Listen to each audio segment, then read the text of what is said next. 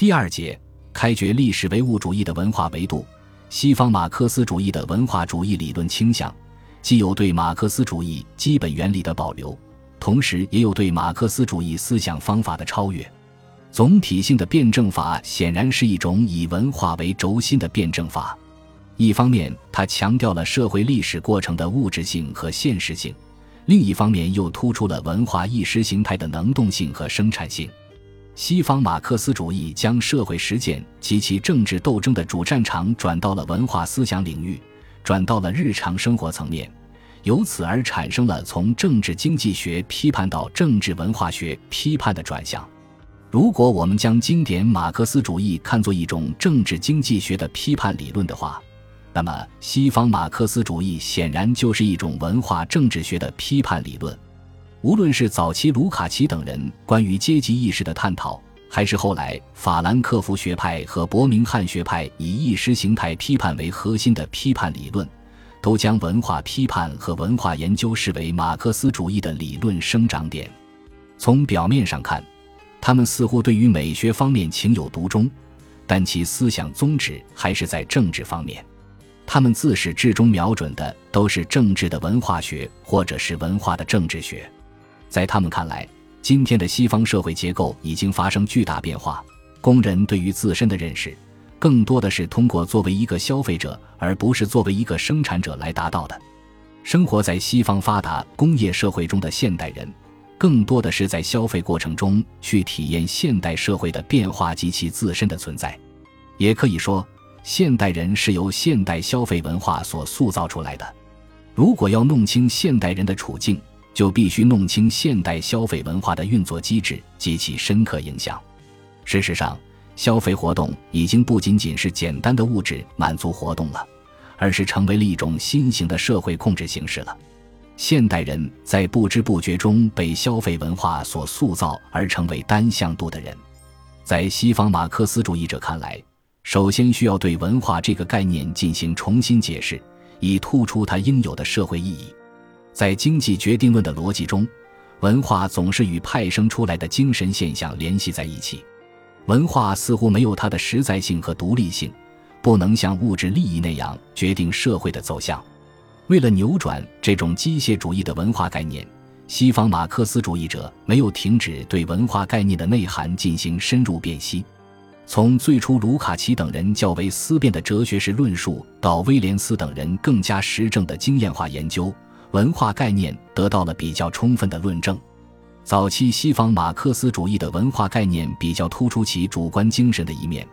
不管是卢卡奇的阶级意识，还是葛兰西的领导权，都有着明显的理论化和精英化的色彩。文化批判的目标就是开掘人的主体能动性。其后的法兰克福学派和法国日常生活批判理论特别分析了文化的两面性：一种是肯定的文化。另一种是否定的文化。后来的英国伯明翰学派和后马克思主义提出了生活化和整体化的文化概念，如威廉斯将文化定义为整个的社会生活方式。文化的总体形态事实上就是一种广义的社会形态。构建文化理论的宗旨就在于研究作为一个整体生活方式中的各种因素之间的关系，采用文化分析的方法去揭示这些复杂关系的构成性质。按照威廉斯的说法，所谓文化唯物主义，就是注重对文学和艺术进行社会政治的分析，把文化活动视为各种社会活动与物质生产的一部分，其文学、艺术的发展变化始终与历史进程相呼应。文化活动绝不是可有可无的，而是最直接的体现了社会运动的结构性、整体性、复杂性和重叠性等特征。一方面，文化生产要受制于经济生产及阶级斗争的进程，另一方面，文化生产又能够超越现实物质条件的约束，体现出人类活动的主动性和创造性。文化完全是一个包容性的和总体性的现实形态，它不仅代表一种整体的生活方式，而且是一种日常的斗争方式。西方马克思主义者之所以关注文化问题的研究。是因为他们坚信以意识形态为核心的文化斗争乃是推动社会变革的前提所在。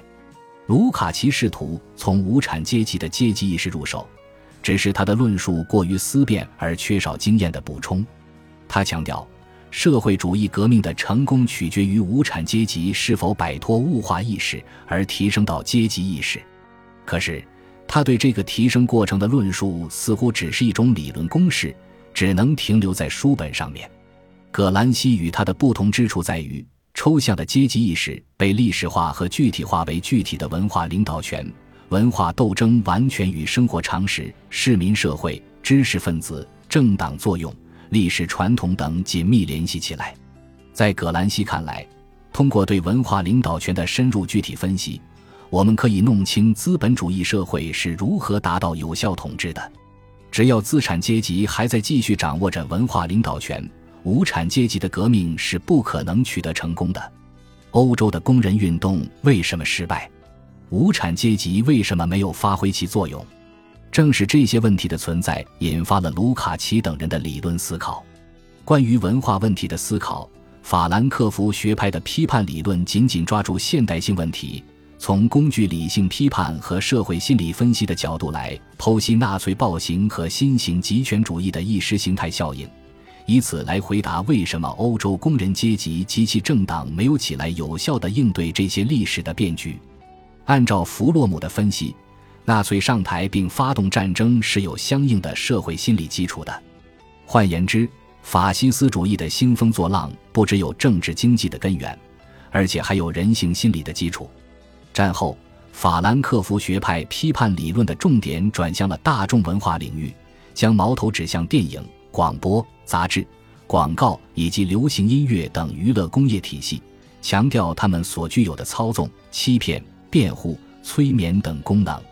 用阿多尔诺的话说，文化工业已经将社会生活的各个方面都打上了相同的烙印，即一种整齐划一的思想模式。文化生产已经成为了现代资本主义经济活动的一个组成部分，同样要服从于商品生产的规律。马尔库塞将西方发达工业社会解释为单向度的社会，即一个没有真正反对派的社会。其主要特征是社会的一体化、需要的一体化、利益的一体化、价值的一体化。现代社会的有效统治，与其说是依靠恐怖，不如说是借助新工业技术来征服社会中的各种离心力，将现代人塑造成为单向度的人。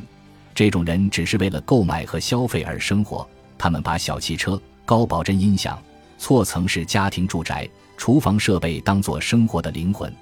把个人束缚在社会上的机制已经变化了，社会控制正是在它所产生的新的需要中确立起来的。法兰克福学派的文化批判理论充满了救世主义的精英意识，对于现代消费文化采取了完全否定的态度。与法兰克福学派不同，英国伯明翰学派的文化研究是从正反两个方面探讨了大众文化的意识形态作用。他们具体分析了工人阶级文化、消费文化、媒体文化、青年亚文化以及黑人文化等为代表的大众文化，并对其生产机制进行了深入的探讨，产生了一批堪称文化研究经典的理论成果，如理查德·霍加特的《文化的用途》、雷蒙·威廉斯的《文化与社会》和《漫长的革命》、爱德华·汤普森的《英国工人阶级的形成》。斯图亚特·霍尔等人编著的《大众艺术》和《仪式的反抗》，英国战后的青年亚文化等，这些著作将经验描述和理论分析贯穿在经济分析和阶级分析之中，不是抽象的讨论工人阶级的阶级意识，而是具体的分析英国工人阶级的文化。这些理论代表人物都是出身工人阶级家庭的新一代知识分子，职业大多与成人教育有关。他们之所以特别关注工人阶级文化和大众文化，是因为他们将工人教育和日常生活分析看作政治斗争的一种具体形式，看作实现真正的社会主义民主社会的基础性工作。威廉斯对此有这样一个表态：我们之所以对马克思主义的理论抱有兴趣，是因为社会主义和共产主义在当今依然重要。我们要在肯定马克思主义的激励作用的前提下，继续推进他的文化理论的发展。在西方马克思主义的发展过程中，伯明翰学派的文化研究走的是一条大众主义的路线。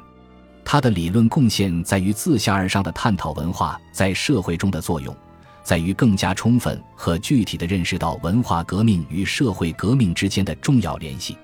纵观西方马克思主义的理论作为，其研究重心一直在文化意识形态领域。开掘历史唯物主义的文化维度，是其迫切的理论现实问题。当代资本主义已经发生了巨大的变化。无产阶级的历史地位也发生了深刻的变化，为此需要调整马克思主义的社会革命理论。我们也必须看到，文化意识形态不只是心灵层面的东西，而且还是一种半私物质的存在，其中既有虚构的和虚假的东西，同时也包含有真实的和现实的关系。我们以往对于马克思主义基本原理的理解，总是过多地受到经济决定论的影响。因而比较忽视文化意识形态的问题。国内理论界近些年有过关于实践唯物主义的讨论，在某些方面与西方马克思主义的文化主义有着比较接近的理论旨趣。当然，实践唯物主义还是一个有待具体展开的理论概念，一个有待经验化和系统化的观点。